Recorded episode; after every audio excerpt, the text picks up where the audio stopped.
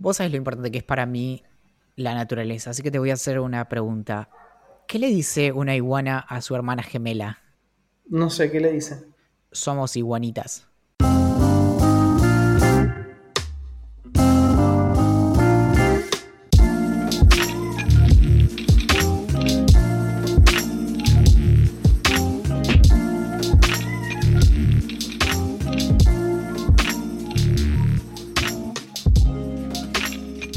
Hoy, pero de 1787, José II del Sacro Imperio Romano Germánico prohibía el trabajo infantil para menores de 8 años por primera vez en la historia europea. Esto, sin embargo, no aplica a la edad mental y por eso hoy nos toca hacer un nuevo episodio de Idea Millonaria.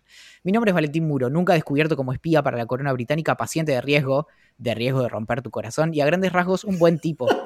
En esta madrugada me acompaña en vivo y en directo desde Caño Cabañeral el teniente Axel Maraxi, condecorado en la guerra de los 15 minutos entre la República Oriental del Uruguay y la República Argentina, en la que se procuró definir la autoría sobre el dulce leche y la aparente necesidad de toquetearse todo el tiempo, que terminó con la explosión de la isla Martín García y la unificación de la gloriosa Argirópolis. Buenas tardes, Axel. Lo necesario que es que escribas previamente las intro es increíble. Te digo, o sea, porque te tomás tres minutos y haces introducciones que son buenísimas, boludo. A, a propósito, no quise eh, corregirme en, en- en, eh, la difícil pronunciación de tu nombre, eh, en Caño Cabañeral Axel Marazzi, condecorado en la guerra. Em, pero sí, ¿sabías que igual esto es cierto? Em, me enteré hace un par de días porque estoy leyendo un libro de, eh, que editó Ediciones Godot que se llama Rarezas Geográficas, que es de un tal em, Olivier Marchon, que es un, eh, es un cineasta francés que mm, escribió un par de libros de curiosidades. Y esto, nada, lo, voy a decir porque estamos en, en confianza. Tranquilamente es el tipo de libros que yo podría eh, escribir. Escribió otro que se llama 30 de febrero y otras curiosidades del calendario, una cosa así. Bueno, paréntesis. Si, si agarraras todas tus misceláneas que escribiste en el newsletter para, para la gente que está suscripta, o sea, para que pagan, eh, y las reunís, tranquilamente podrían ser un libro de misceláneas. Es Tranquilamente. que son 130 correos y ponerle que no en todos, pero ponerle que en al menos 100 puse tres misceláneas, son 300 misceláneas. Mamita. Ah, Claro. Sí, posta, es fuera de joda. O sea, de hecho, hasta podría hacerlo tipo en un IPA o algo así y, y ya fue, y hacker. Em, pero bueno, el pibe escribe estas como curiosidades y escribe acerca de, por ejemplo, territorios que están adentro de otros. Yo no sabía, esto es una locura y me siento, me da un poco de vergüenza de haber llegado a esta edad de esta manera, pero eh, los enclaves son territorios de un país que están dentro del, de- del territorio de otro. Por ejemplo, eh, en España, eh, entre España y Francia, por ejemplo, hay territorio español que está adentro de Francia. Y, y eso, bueno, genera eh, dificultades, por ejemplo, porque cómo llegas de una parte de tu propio territorio a otra em, sin cruzar por el territorio de, de otro país. Y, Claro. mm, Pero bueno, uno de los, de los capítulos es acerca de la isla Martín García, que es de donde viene la vasta mayoría de los adoquines de la ciudad de, de Buenos Aires, eh, por las minas en las que eh, se hacía mm, eh, realizar trabajos forzados tanto a, presos políticos como básicamente en, su vasta mayoría también eh, nativos eh, americanos que fueron, em, ¿cómo se dice?, Eh, que fueron apresados durante los avances sobre la Patagonia y demás. Y mm, lo que cuenta es que em, Sarmiento tenía la propuesta de hacer un país unificado entre Uruguay, Argentina y Paraguay que se llame Argirópolis, viniendo de, viniendo de, de polis, amo, de amo, griego, amo. y, y Argi de, viene de, de, si no me equivoco, de eh, plata, eh, que es Argen, o, o digamos, bueno, nada, que alguien eh, complete la etimología, pero viene por ese lado. Y, mm, y creía que esa era como la respuesta a los conflictos que incluso había entre eh, los tres países en, en básicamente, bueno, en, en sus eh, fronteras encontradas. Así que efectivamente eh, hicimos algo así de historia contrafáctica en la que eh, el teniente Axel Marazzi fue mm, condecorado de ese conflicto por el dulce de leche que terminó efectivamente en la fundación de nuestra gloriosa Argirópolis. Bueno, para los que no estén viendo, para los que no hayan visto Twitch y estén escuchando esto a través de Spotify el domingo, estamos haciendo una- un live de, la llegada de Perseverance a, Marte, que es el nuevo rover que va a llegar eh, al planeta vecino. eh, básicamente detrás nuestro hay un montón de ingenieros y gente inteligente que de verdad hace cosas buenas por el mundo, a diferencia nuestra. Eh, y, vamos a ver si. No, no, lo que no tengo claro es cuánto falta para, para, que, para que se den esos siete minutos de terror. Supuestamente era a las. O sea, yo sabía que era, era a las. A las 2 y cuarto pm de Eastern eh, Standard Time, pero esos son las 4 y cuarto de Argentina donde empezaba, no, sé, digamos, en, dónde estamos, a qué distancia y demás. Yo creo, yo siento, yo siento que estamos cerca. bueno, estoy, estoy googleando en este momento, tipo, live, a qué hora, a qué hora aterriza eh, Perseverance y no lo estoy encontrando tan fácilmente. Capaz, mira si ya, aterrizó y nosotros estamos viendo como, tipo, el after, el after office. Bueno, de hecho hay un problema con la... De hecho, eh, a eso se refieren los famosos minutos de terror, porque em, algo que Hollywood a veces muestra bien y la mayoría de las veces no, es que hay terrible eh, delay en, básicamente por una, constante eh, que es la velocidad a la que pueden moverse las ondas em, electromagnéticas en el, en el, espacio, básicamente de radiofrecuencia, que hace que la distancia entre la Tierra y Marte, si no me equivoco, es de 12 eh, minutos. No, no recuerdo ahora exactamente. Em, y mm, ahí lo estoy buscando. Bueno, y eso hace que. Em, termina, termina.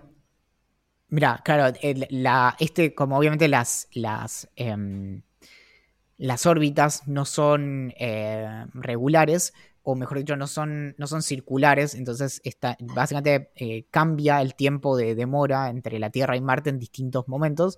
Y por ejemplo, cuando fue la, la, llegada de Curiosity, la demora era de 13 minutos. Y mm, eh, que es, claro, que básicamente es un mínimo de 4 minutos y un máximo de 24 minutos. Claro.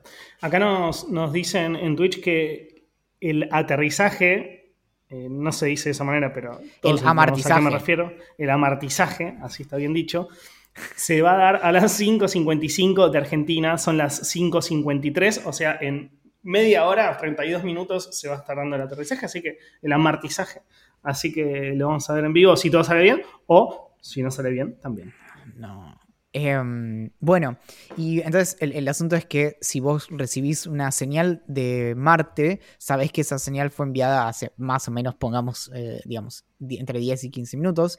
Y cuando vos, eh, incluso si respondés al toque, tarda 10 y 15 minutos más en llegar. Entonces, básicamente, eh, a partir de cierto punto, ya no se puede hacer correcciones y la nave está como por su cuenta y por eso son como los 7 minutos eh, de terror también porque, eh, si no me equivoco, son minutos en los que no, no sé si, si, de hecho se sigue enviando información o son minutos en los que eh, vamos a estar esperando enterarnos si ya sucedió o no. Básicamente, el momento en el que, por ejemplo, la, la misión tenga éxito o fracase, nos vamos a enterar después, necesariamente. Claro.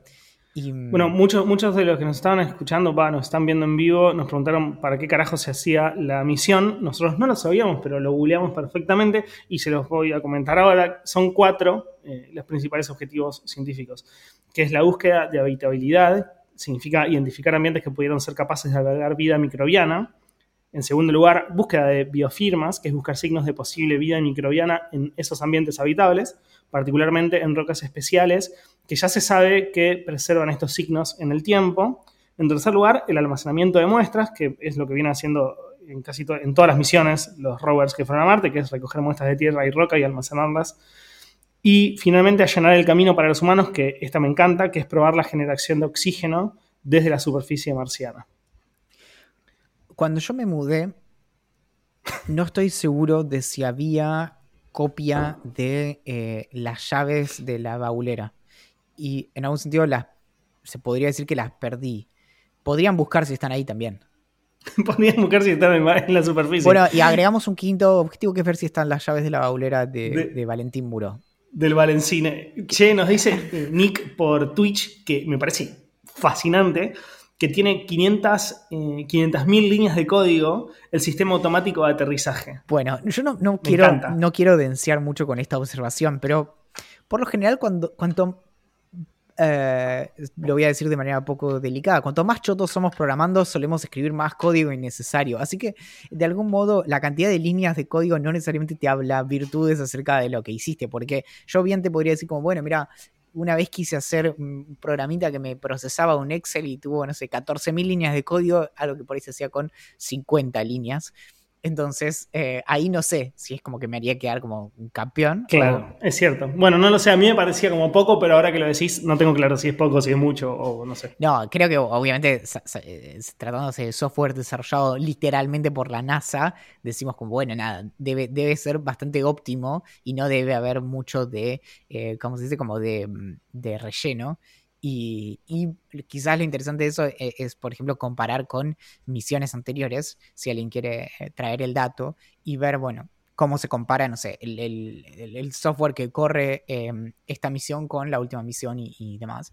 Em, y hablando de misiones, estoy, bueno, ya lo sabes porque te insistí mucho en los últimos dos días, me vi una serie muy... eh, Esta sección em,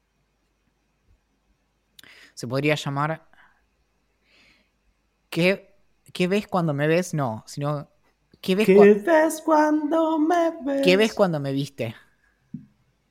Y mm, eh, vi la serie eh, The Spy con Sasha Baron Cohen, eh, en, que está en Netflix, que es la historia real del mayor espía israelí de la historia, por lejos, que es el... Pará, paréntesis, Sí. paréntesis.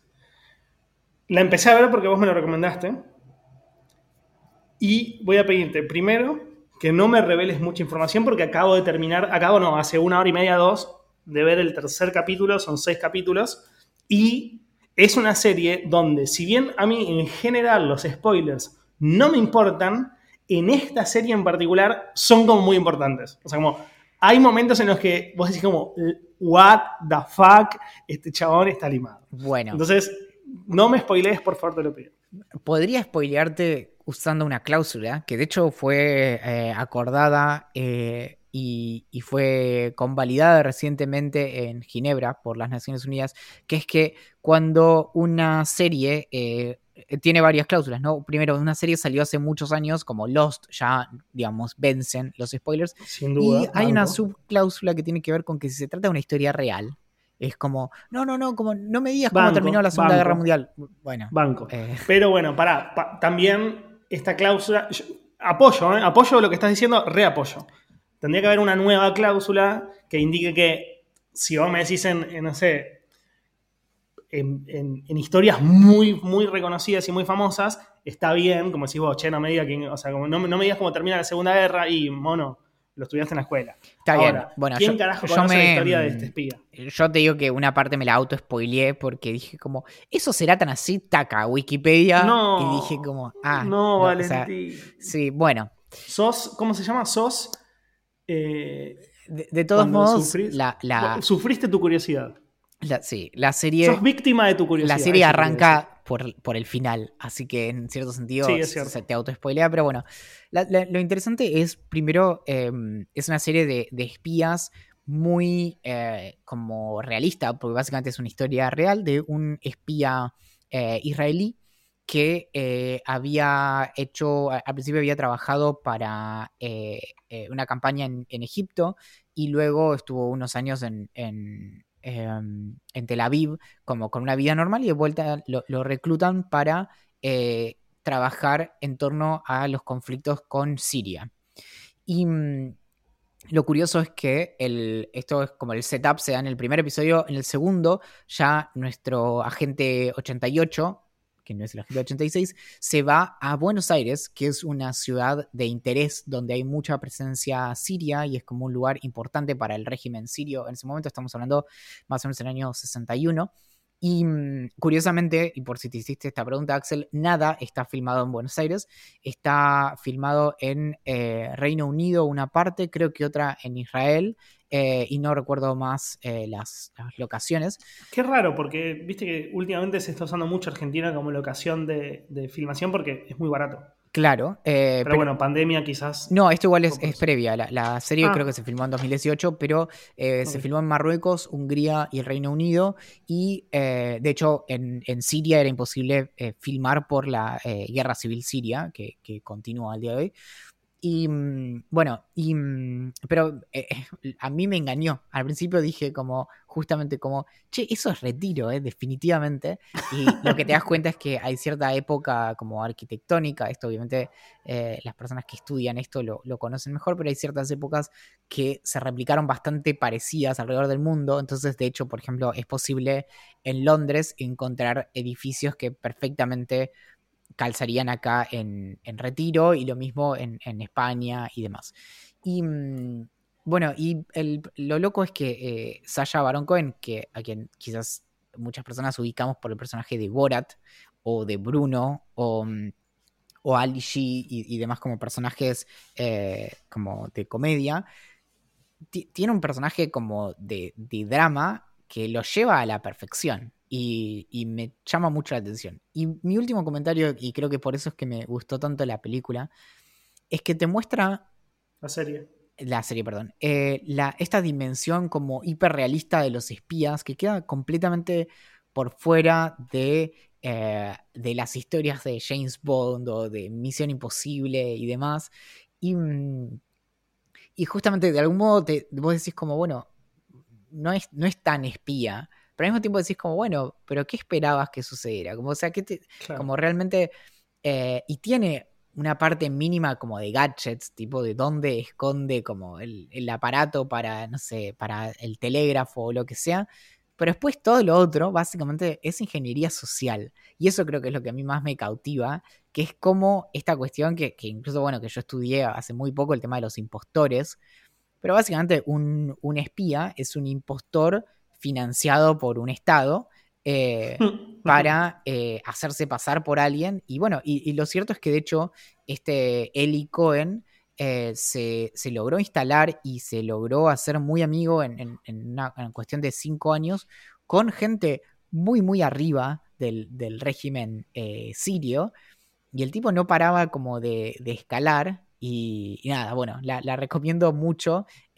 sobre todo también porque eh, es algo que en lo que recién ahora estoy empezando a indagar, pero creo que me interesa mucho entender acerca de eh, la política y la historia israelí, sobre todo por el, eh, carácter tan distinto de sus vecinos árabes, justamente Siria, Arabia Saudita y demás. Aparecen un par de personajes a veces un poco forzados, pero que, son nombres que tenemos más de, historia más reciente y mm, nada, creo que se puede poner como muy, muy interesante.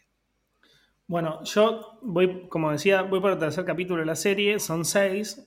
Es una miniserie muy, muy cortita que produjo Netflix junto a, Sasha Baron Cohen. Me, yo no sabía que trabajaba eh, Sasha Baron Cohen hasta que vos me lo dijiste. Eh, me encanta, para empezar, me, gustan mucho las series de espías, las películas de espías y demás, tipo Homeland me pareció buenísimo hasta una etapa de la serie que, se fue todo al carajo, eh, tipo la trilogía de Bourne y todas esas me parecen fantásticas. Me costó mucho darle play a, The, Spy porque justamente lo protagoniza Sasha Baron Cohen, que es un personaje que a mí no me causa gracia. O sea, como la segunda película de Borat la dejé de ver por la mitad, eh, no, me, no, me, no me genera risa. Ali G me gusta un poco más, ponele, me, hace, me, hizo reír un poco, pero no. Nada. Y yo siempre espero que Sasha Baron Cohen haga como personajes o, series o películas humorísticas y no eh, en un drama. Bueno, su actuación a nivel drama me pareció muchísimo más interesante y me, me, está generando mucha más intriga o me hace sentir más cosas que lo que me hace sentir eh, Baron Cohen en, en, su personaje tipo Borat y demás. Y la serie está espectacular. Porque, primero por lo que dice Valen, es como te muestra cómo sufre también un espía, o sea, no, no, solamente la vida increíble que lleva a cabo y cómo salta por una ventana, eh, cae 25 pisos y no se hace nada y, sale corriendo, porque es experto en parkour, eh, sino que te muestra que hay una vida detrás, que tiene una pareja, que tiene una familia, que sufre mucho, que, eh, y nada, me parece que ese es, es como una, una, pata que en general no se le muestra a este tipo de series. Y, y que, que, ni siquiera es solo de espías, sino también como es un drama. Es un drama de espías. Es que, es que de hecho um, es súper interesante esto de la expresión sería comerse el personaje. Porque realmente estos tipos tienen que adoptar una identidad. Y de hecho, tampoco esto no es un spoiler porque es literalmente la primera escena de la, de la serie en donde él tiene como le, le como, como pobre tipo, no te acordás quién sos. Y, y hay algo muy fuerte, imagínate como que vos ahora, digamos, por el motivo que fuera, pero digamos, tenés que vivir cinco años siendo otra persona. Pero no, no otra persona como adoptar una nueva identidad, sino manteniendo las dos. No es, no es una nueva, sino tipo abriéndote en, en dos ramas. Y una es eh, el teniente Axel Marazzi y la otra es eh, Josefino eh, Lu Luciernago. Y, y, entonces, y, tiene una vida completa, y vos tenés como dos sets de amigos, y, y, esas dos vidas no se van a tocar en absoluto. Y un poco esto, de hecho, lo cuentan, es, es bastante frecuente en actores que, que hacen como esto de, de method acting, um, como de, meterse realmente en el personaje y, por ejemplo, no salir del personaje entre escenas o estando en el set de una película o lo que sea. Y de hecho hay, una serie creo que hay un documental sobre una película en la que actúa Jim Carrey, en la que eh, menciona lo, difícil que le, era salir del personaje de, Kaufman, no me acuerdo el nombre ahora de, de, la película. Y es eso, y es como realmente el problema de ser un impostor es que eventualmente no sabes quién sos, como cuál es el verdadero vos. Claro. Bueno, para cerrar, eh, la, la, serie está basada en un libro que se llama El espía que vino de Israel, que fue escrito por Uridan eh, y, y, Yashahu eh, Ben Porat, seguramente lo estoy pronunciando mal, pero lo estoy diciendo literal. Eh, así que si la ven y se quedan muy manijas, se pueden bajar o comprar el libro y, y, seguir, y meterse más en la vida de este chabón. Yo que... supongo, está editado en castellano, ¿no? Yo, yo, traduje el, el, el, libro. Para empezar, es un libro que, que fue escrito en francés originalmente. Eh, el, la traducción en inglés es The Spy Who Came from Israel. Y estimo que debe estar a, a, a, más ahora. O sea, como si no, está si no se tradujo al, al, castellano ahora, con el éxito que va a tener The Spy, eh, se va a traducir. Bueno, eso es loco, ¿no? Porque la, la serie salió en el eh, 2019. Eh, y fue. Mira. Y aparentemente la, fue producida eh, en, en, Francia. Eh, pero bueno, uh, nada, hay una parte de la discusión eh, que no puedo decir porque no, uh, no la terminaste de ver. No, no lo digas. Pero, no, básicamente lo único que voy a decir es que hay reclamos vinculados a, a, a esta historia que al día de hoy no están, eh, no están resueltos. Sobre todo, digamos, por la, por la familia de, de Eli Cohen. Y claro. mmm, bueno. Bueno, para no colgar nuevamente, ¿querés que contestemos esas preguntitas que nos hicieron la semana pasada? Es mi trabajo, me parece. Sí. Eh, bueno, dale, dale, dale. Después eh, vemos. No, no, lo vamos a dejar para el final, así que. Eh, y estamos en. Bueno, en 15 minutos llegamos a Marte, así que. Marte. Pregunta, Gram. Preguntas de Insta Marte. Insta Marte. Bueno, vos me dijiste que me las pasaste en algún lado, ¿no? Sí, te las pasé por Telegram. Las tenés todas en Telegram. Telegram es el del avioncito, ¿no? Sí, hay algo que vos quizás puedas responder, pero yo no porque ignoro ambos conceptos. Filatelia o filatelía o numismática. Tenés que elegir una de dos. Yo no sé qué significa ninguna de las dos. Eh, filatelia son las personas a las que les gusta mucho hacer fila. Eh, numismática son los que te dicen nu y mueven la cabeza. Eso es un pelotudo. Yo pensé que era cierto en un momento. No, eh, unos son los que coleccionan estampillas y los otros son los que coleccionan billetes. Estoy casi seguro. Esto lo dije tipo sin chequear. Si querés, pegate una googleada mientras yo invento algo. Eh, coleccionar estampillas o coleccionar. Es lo de los billetes, billetes y filastelia, o filaste, sí, filastelia, es exactamente. Bien, en ambas eh, tuviste razón. Muy bien. Me llevo. Bien, primero eh, sos un capa Me llevo 10 bits. te Eh, llevas los 10 bits. Primero, sos un campo absoluto. Segundo, si tuviera. Segundo, ninguna. O sea, como si tuviera que elegir una de las dos, te elijo la de los billetes. Pero la verdad. No, no, no, no, no. Ay, no sé. La de las estampitas, creo. Pero Yo no, creo- no, no, yo no- no- creo- no coleccionaría nada. creo que las estampillas tienen mayor encanto. No, ahora la- las dos cosas están despojadas de su función original, ¿no? Porque la estampilla está pensada para que vos puedas mandar una carta, o sea que no es para que la colecciones, y los billetes para que los gastes. En ese sentido, creo, igual creo que hay más como de, de ediciones conmemorativas de estampillas que de billetes. ¿No? Bien, o sea que. Creo que puede, en, en un momento dado va a haber, bueno, eso seguro, va a haber más estampillas dando vueltas que billetes. Claro. Entonces, de hecho, los billetes serían más hacia atrás. Una, en siete minutos entramos en la atmósfera de Marte, eh, querida, eh, queridas personas que miran. Edward pregunta, ¿cómo hacerme rico con un nuevo sol peruano? Bueno, Edward. No. Laburando, amigo. Em, no, no hay. Vos lo que estás pidiendo es un atajo.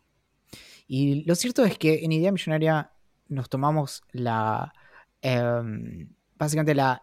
No te diría fabricación, la, la generación de riqueza como un tema que amerita eh, ciertamente nuestro respeto. Entonces, creo que no, no debes buscar atajos.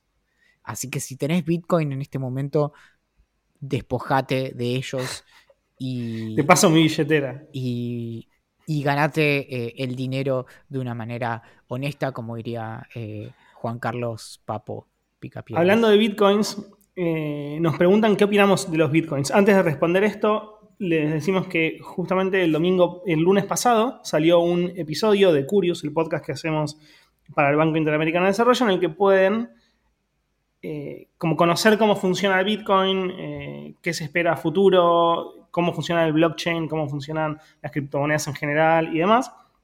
Quizás les interese más en esta época en la que en este momento el Bitcoin supera los 50 mil dólares, quizás la semana que viene vale 20, quizás sale 100 mil, pero bueno, al momento de grabar esto sale alrededor de 51 mil dólares. ¿Y qué opinamos del Bitcoin? Eh, opino que es, eh, nada, no, no, tanto del Bitcoin, sino de las criptomonedas en general, opino que, es una herramienta fantástica que, que puede de, una, de, alguna manera cambiar el mundo en el futuro. Eh, pero nada, que todavía le falta muchísimo y Igual al mismo tiempo siento que, la, que, que, esto de usar mercado pago, usar los códigos QR y demás está allanando un poco el camino. O sea, como que la pandemia ayudó un poco a que las criptomonedas, a que la gente pueda entender un poco más el concepto de criptomonedas. Sí, aunque por otro lado no, no tiene nada que ver una cosa con la otra. De hecho, no, cosas, en absoluto. cosas como mercado pago eran, digamos, técnicamente eh, realizables hace muchos años, simplemente no, no se había hecho, digamos, no, nunca, no, se trataba de una limitación técnica. Eh, no, obvio. A lo que me refiero yo más es como, viste, lo que hablamos en el episodio, como los DAI y las stablecoins, que puede llegar en algún momento a haber gente que cobre por su laburo eh, con, con, este tipo de monedas y que eventualmente puede usar la billetera para ir a escanear el código QR de la, de la, de la carnicería, porque no, no evalúan su, su precio. Pero nada, eh, me refería más a usar el, el, celular para pagar, por parte de mi vieja, digamos. Sí, sí, sí, es que, claro, es que en realidad todo este tipo de cosas siempre tienen que ser como eh, invisibles para, eh, para, para quien lo usa. Eh, y detrás no me importa, digamos, cómo funciona claro. y, y, demás. Eh, en, igual sigo insistiendo que lo, lo, más interesante de la discusión sobre Bitcoin, y esto es algo que digo hace ya 5 o 6 años, es que um, ah, lo, lo, más interesante es las discusiones que abre acerca del el dinero fiat o el dinero eh, que tiene apoyo estatal. Porque uno lo primero que piensa es como, bueno, el Bitcoin es un invento y detrás no tiene nada. Y después cuando te empezás, te pones a indagar y dices, bueno, pero ¿qué tiene detrás un peso argentino? Porque no, no está, eh, no tiene oro. O no, no hay algo así. No es que vos simplemente, digamos, circulás dinero que eventualmente se puede convertir por algo más. No todas las, de hecho, la mayoría de monedas no tienen como un, un apoyo en ese sentido. Um, entonces, nada, lo, lo, que me parece más interesante es que más allá de Bitcoin es que te hace cuestionarte o tratar de entender qué es lo que pasa con, con las monedas en, en general. Um, Dan pregunta, ¿qué país medio pelo invadirían? La, la pregunta país medio pelo es, me hace acordar a una discusión que eh, con Axel últimamente te, tenemos mucho que ver con Uruguay. Y, justamente cuando fue la aprobación del aborto en Argentina, eh, The Guardian y otros medios em, dijeron como, bueno, Argentina es el first eh, mayor Latin American country que no sé qué. Y era como la cuestión de mayor, que era como uno de los primeros como eh, países como importantes, principales, es básicamente un calificativo. Y de repente era como, es que Uruguay, que es un país de segunda, porque Uruguay tenía aborto legal desde antes. Y, mm, claro. Entonces creo que la categoría de eh, país medio pelo hace que esta pregunta se vaya por el inodoro. Me gusta esta. ¿Qué cosa gadget, o sea, qué aparatito tecnológico dispositivo es lo próximo que les gustaría comprarse? Nos pregunta ese. Yo hace muy poco, yo no, para empezar, o sea, como varias cosas, yo no me compro usualmente dispositivos tecnológicos. O sea, como los dispositivos tecnológicos a mí me gustan, cambiarlos habitualmente son el celular que tengo iPhone hace muchos años y la MacBook que cuando veo que pasa un tiempo y salen varios modelos nuevos o uno o dos modelos nuevos, me, la, actualizo. Entonces no me suelo comprar dispositivos. Pero el último que me compré, lo, lo comenté en el podcast, creo que en el primer episodio de la sexta temporada, o sea, hace dos episodios, me compré un Xiaomi TV Stick, que básicamente es una especie de Chromecast con esteroides que te permite bajar aplicaciones como Twitch, como YouTube, como Netflix, como HBO Go, como Disney Plus, sin la necesidad de utilizar otro dispositivo para conectarse. Es decir, vos podés usar ese aparatito con un control remoto para usar todos estos servicios. Me pareció, me parece fantástico, lo, usé por primera vez en la casa de Valentín y me gustó tanto que me lo, me lo compré. Pero sabes que no, ahora no, no tengo en mente qué me compraría a continuación. No me, como que no me, no me llama la atención ningún dispositivo. Ah, ah, sí, ya sé que, que de hecho te lo iba a comentar y es un buen momento para comentarlo. Ya te lo había dicho igual. Me quiero comprar una, pantalla externa, tipo un, monitor extra para, tener acá en el escritorio. Te puedo decir algo que te va a, a destruir. Yo no, no conozco de eh, precios, pero te lo. Pero básicamente. No, uno caro sale fortuna, olvídate. Eh, ¿Me podés tirar más o menos cuánto? No, eh, a ver, yo lo, bueno, entre comillas, es que hay monitores potables por no mucha guita. O sea, te, ponele rango. 40.000 mangos. Ok. De más o, menos eso, eso, cuántas es bastante accesible. No, yo no quiero uno grande. Quiero algo entre 24 y 27. Bueno, igual, tipo, sí, es medio lo estándar. De hecho, yo cuando, era, cuando era programador usaba dos eh, monitores gemelos de 23. O sea, sin laptop, porque tenía un, digamos, un escritorio. Bueno, 23 también me parece bien. Y eh, no sé qué se usa ahora. No, lo que te iba a decir es que. ahora, eh, paréntesis, tenés también los de gaming, que yo no me lo compro por eso, me, me chupo un huevo. Tenés los de gaming que te salen 250 lucas, ¿no? sí, sí, sí, claro. Eh, no, que yo lo voy a usar para que, para que refresque rápido la pantalla de Twitter. Em, claro. Pero no, es solo una idea y quizás, ya sé que no, quizás no sea para vos, pero algo interesante es esto de, en tu caso, usando eh, Mac, el comprar un iPad y usarlo como segunda pantalla porque funciona muy rápido. O sea, funciona como, como seamless, eh, sin, sin que notes, o sea, como si estuviera cableada directamente.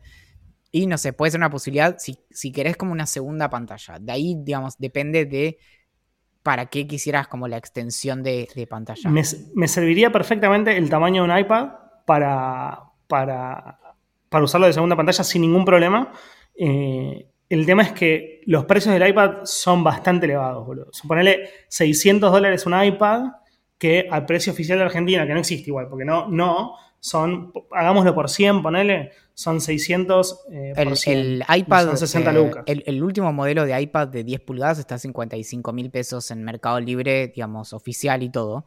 Eh, así que por eso está cerca como de lo que sale una. Ah, bueno, no está, no está, tan alejado, Y está bastante más barato como que es como precio de, importador, no sé, pero digamos, es, una opción.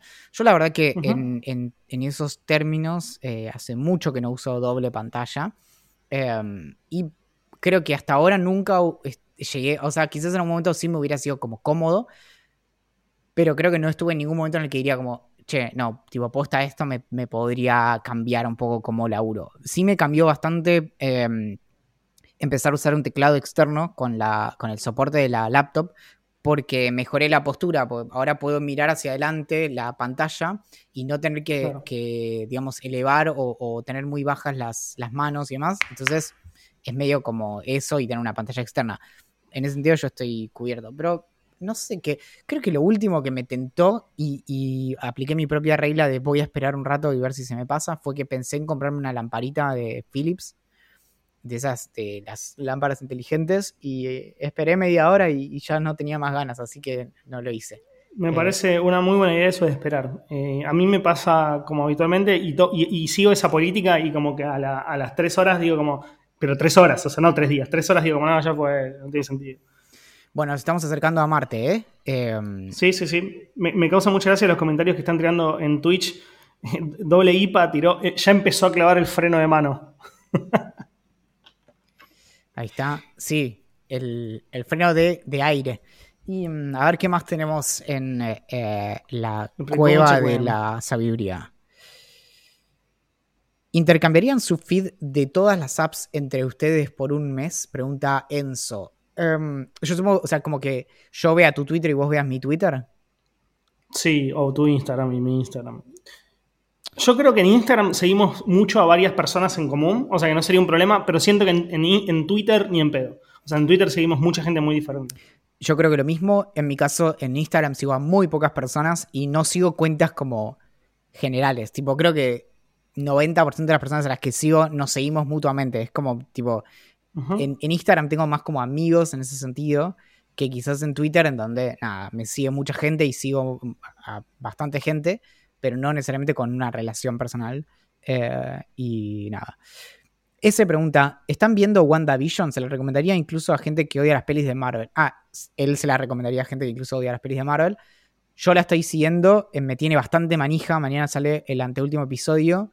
Eh, a mí me gustan mucho las, las películas de Marvel, así que nada, lo estoy disfrutando un montón. Y Axel no.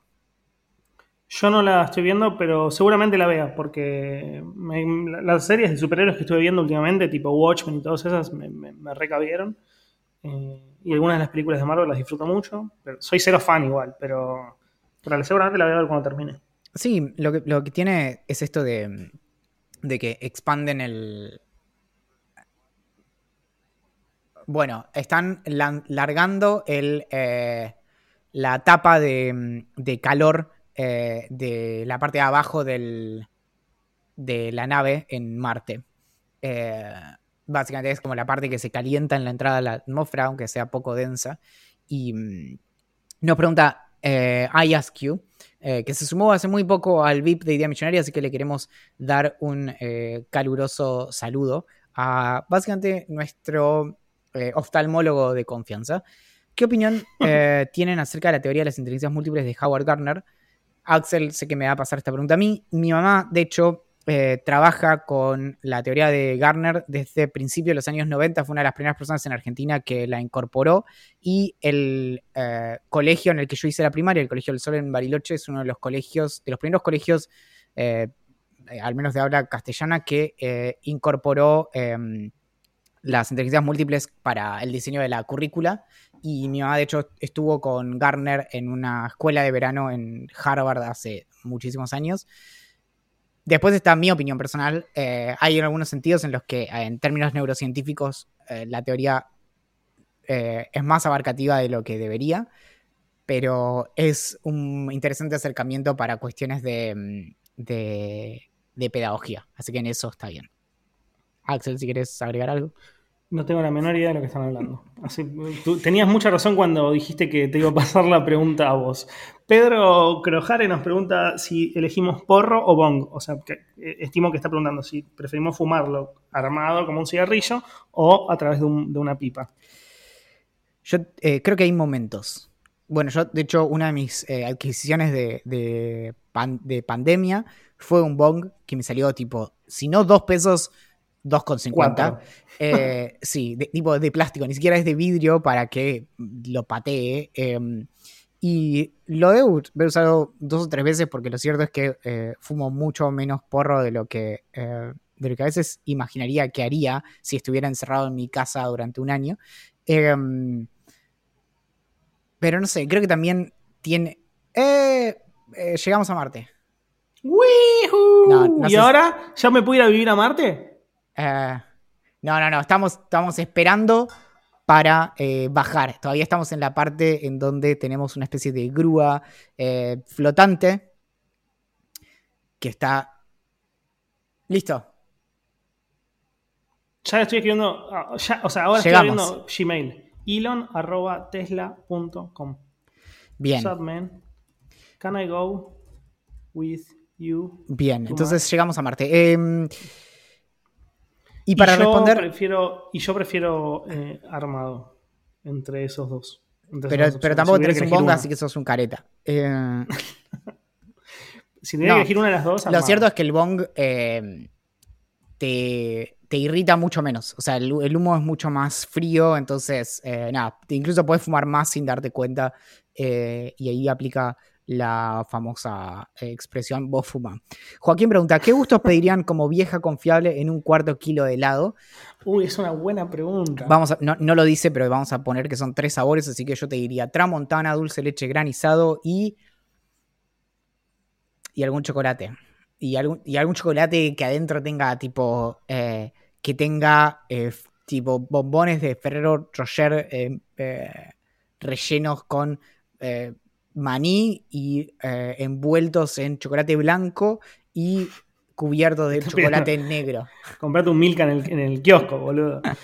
Eh, yo pediría dulce de leche granizado como valen, frutilla a la crema y este no es viejo y confiable ni en pedo, pero me gusta mucho y lo tengo que pedir, aunque, sea, aunque no sea de lo mejor de la heladería, frutos del bosque. Fruto del bosque, puede ser, puede ser. Eh, Uriel pregunta, ¿preferirían que existiera Dios o están bien así las cosas? Re preferiría que existiera Dios. O sea, re tengo para quejarme de un montón de cosas. No, yo creo que, o sea, creo que no, no, no, no desearía que existiera Dios. Es algo que pre- me pregunté bastante, de hecho es, es algo que se, se suele discutir bastante en, en- en torno al...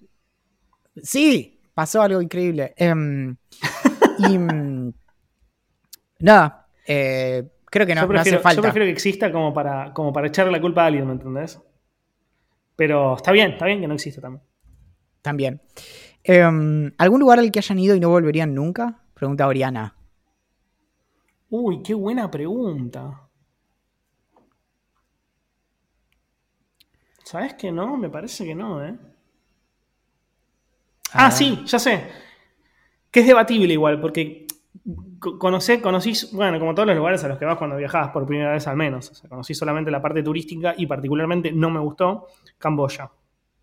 Mm, Fui al, fui a la ciudad, como a, a donde está eh, Angkor Wat, que es el templo, una de las siete maravillas. Claro, las donde, nuevas siete y maravillas. donde transcurre parte de Tomb Raider, la película que marcó mi adolescencia porque está Angelina Jolie, de quien yo tenía un póster que era una foto de una eh, entrevista que le hicieron en la revista Rolling Stone, en la que está tirada en el pasto. Esa no la sabía, pero, pero buena data. Sí, de hecho, una Muy- vez, una vez eh, tuve que. eh, hice una exposición. Quizás se podría decir mi primera charla TED fue cuando estaba en tercero o cuarto grado y expuse acerca de Angelina Jolie. Amo, boludo. no la- quiero, voy, a, voy a ver esa charla. Eh, Eh, bueno, no volvería porque no me- o sea, como An- Angkor Wat obviamente está espectacular, pero Angkor Wat no es, no es la ciudad. La ciudad me pareció berretísima, man. O sea, como, no sé, boludo, era tipo San Clemente del Tuyú en enero. O sea, uno- yo te voy a decir, un lugar al que no volvería nunca es Santa Teresita. La- no, no, nada, no tenía nada, ni nada, eh, ni siquiera un café en el que, en el que sentarme a, a leer. Había solo Me un- parece- un- una Habana que abría tipo dos horas en todo el día.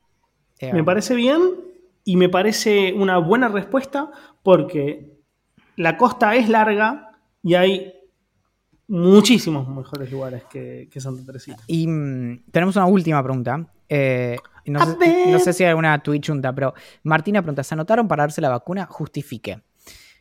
No porque estoy en capital. Si no estuviera en capital y estuviera en provincia, ya me hubiera notado. Igual el anotarse, y esto no es un juicio de valor respecto a anotarse o no, digamos, pero eh, es una especie de placebo o no, porque, digamos, primero, lo, lo primero que puedes pensar es que si efectivamente eh, anotarse eh, altera tu posibilidad de tener o no la vacuna, es un desastre. Eh, obviamente, a- lo que digo es que asumo que no ese es el caso, porque, digamos, no, no se puede dar prioridad a alguien porque se anotó en una página web para, para darse No- la vacuna. No Eh, tengo, sinceramente no tengo idea de cómo funciona.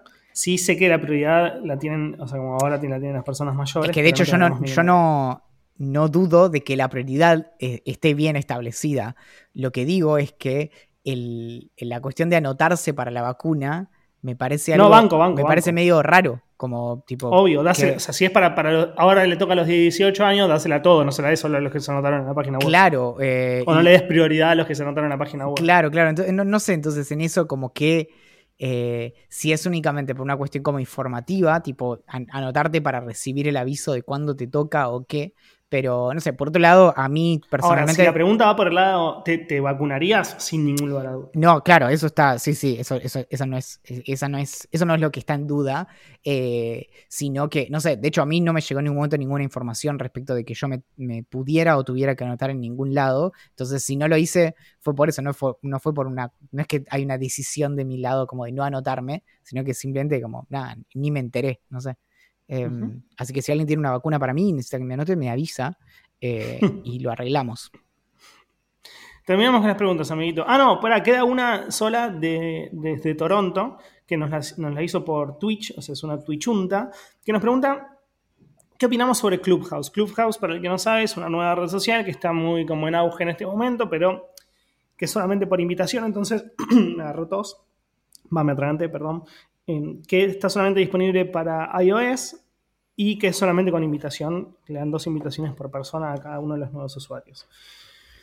A mí me invitaron, la usé 15 minutos y no me gustó, pero al mismo tiempo siento que es una aplicación pensada para gente que le interesa mucho el audio. Es decir, si vos estás escuchando mucho tiempo podcast eh, y consumís ese tipo de contenidos, puede que encuentres algunos canales interesantes para vos. Yo no soy de esas personas. Yo escucho bastante podcast o radio en algunas situaciones muy particulares, cuando voy al gimnasio, cuando estoy en el auto, y no mucho más.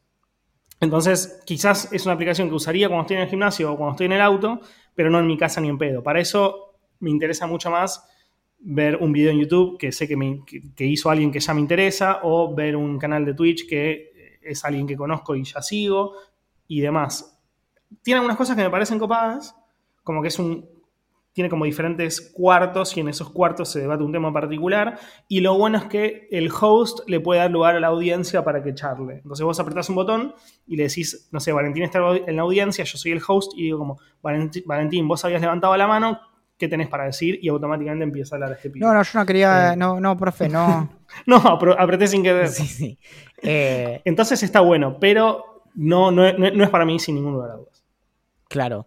Em, bueno, anoche hablé con, Luciano un ratito en, la radio y lo primero que me preguntó justo antes de salir al aire fue, ¿y Axel está tipo obsesionadísimo con Clubhouse? Digo, la verdad es que tipo, ni hablamos al respecto. Eh, a mí también me pasaron una invitación el otro día y, no tengo ni iPhone ni iPad, eh, entonces, eh, nada, Franco quería que, yo lo usara y nos conectáramos y no sé qué, pero bueno, nada, voy a ver y la verdad es que tampoco eh, me da para comprarme o tratar de comprarme un iPad para, probar una app 10 minutos y decir, pues no, bueno, lo devuelvo. A ver, em, hay, hay, algunas, hay algunos momentos en los que me parecía interesante. Por ejemplo, podemos hacer una, entre comillas, juntada de vida millonaria en Clubhouse e ir como dándole lugar a la gente para que charle, para que hable y demás. Pero hacerlo todo el tiempo, no, no, no me parece como tan, tan interesante. Sí, bueno, Clubhouse se viralizó mucho cuando entrevistaron a Elon Musk y dio un par de, tiene un par de frases grosas en relación a, la, criptomoneda que le está apoyando mucho en plan chiste, que es la Dogecoin.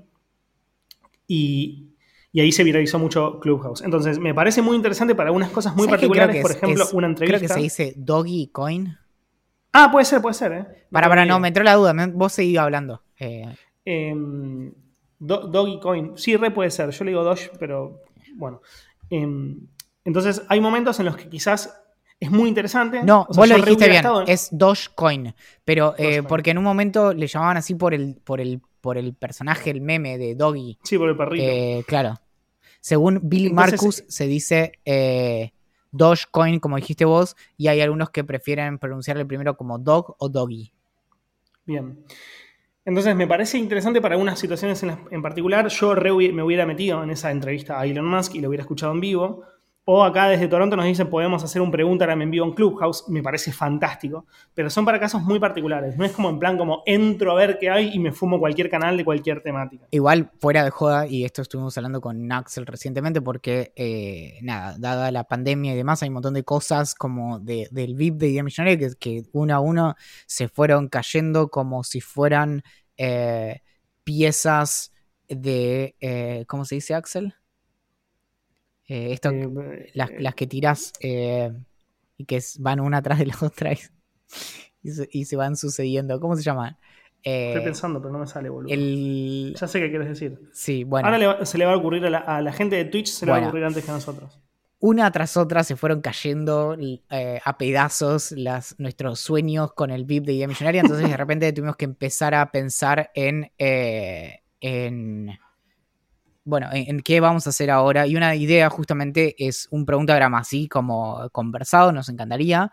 Eh, de algún modo estamos haciendo ahora eh, idea millonaria eh, en, en, vivo en Twitch, pero también quizás sería interesante hacerlo quizás de manera más acotada, hasta ponerle 100 personas si se copan, en un lugar en donde, digamos, puedan hablar e interrumpir como si alguien levantara eh, y gritara en, en, un show, no sé. Eh, dominó, esa era las piezas de dominó. Perfecto. Obviamente fueron, fueron en Twitch los que y, se dieron cuenta, no nosotros dos. Obviamente. Y mm, bueno, y lo otro también, por ejemplo, es eh, mirar una película y comentarla en vivo. Habría que ver también ahí la, la plataforma y demás. Pero mm, afortunada y desafortunadamente, eh, todas las, las, plataformas como de, de videollamada y demás soportan la cantidad de personas de las que estamos hablando. Entonces, eh, estamos pensando en hacer ese tipo de, de, beneficios para que básicamente las personas cuando reciben todos los meses el aviso de que se les débito su membresía del VIP de Idea Millonaria no digan, ¿qué era esto? Eh, ¿qué, ¿Quién es Idea? ¿Qué? Eh, o directamente chorros hijos de puta. Pensando eh, nosotros. Algún día vamos a contarles la historia de cómo alguien se suscribió por error al VIP de Idea Millonaria y eh, apareció hace un par de semanas queriendo que le devolviéramos básicamente 13 meses del VIP de Idea Millonaria porque no se fijó bien dónde metió los numeritos de la tarjeta. Esto es una historia real.